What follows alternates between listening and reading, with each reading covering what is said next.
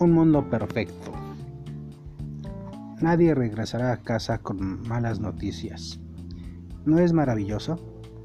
Esas palabras apuntan con toda firmeza hacia la confianza de esperanza que tenemos en Jesús. Él hará nuevas todas las cosas, al sanar y transformar nuestro mundo. El paraíso es el lugar del no habrá más, no más maldad, no más muerte, no más lamentos, no más dolor, no más lágrimas. Es el lugar de la comunión perfecta con Dios, quien en su amor ha redimido y reclamado a los creyentes como posesión suya. Qué gozo maravilloso nos aguarda.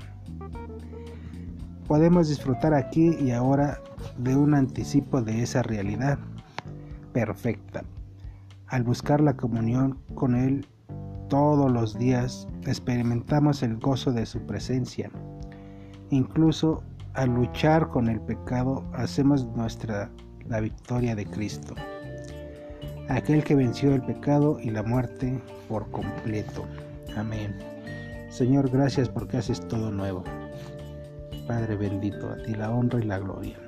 El mundo perfecto de Dios es para todos los que creen en Jesús. Dios les bendiga, mis hermanos. Un pequeño mensaje, pequeña reflexión. Que tengan una bonita tarde. Dios les bendiga.